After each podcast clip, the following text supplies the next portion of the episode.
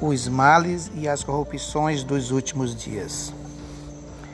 Sabe, porém, isto: nos últimos dias sobrevirão tempos difíceis, pois os homens serão egoístas, avarentos, jactanciosos, arrogantes, blasfemadores, desobedientes aos pais, ingratos, irreverentes, desafeiçoados, implacáveis, caluniadores, sem domínio de si, cruéis, inimigos do bem, traidores, atrevidos, infatuados, mais amigos dos prazeres que amigos de Deus.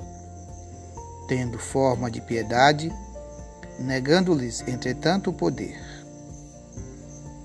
Meus amados irmãos, esse texto está em 2 Timóteo 3, do versículo 1 ao versículo 5. A Igreja do Senhor Jesus precisa lembrar que ainda vive no mesmo ambiente descrito por Paulo. O texto, em apreço, não descreve uma paisagem nem lugar, mas escava a mais profunda cratera sombria do coração e da mente humana.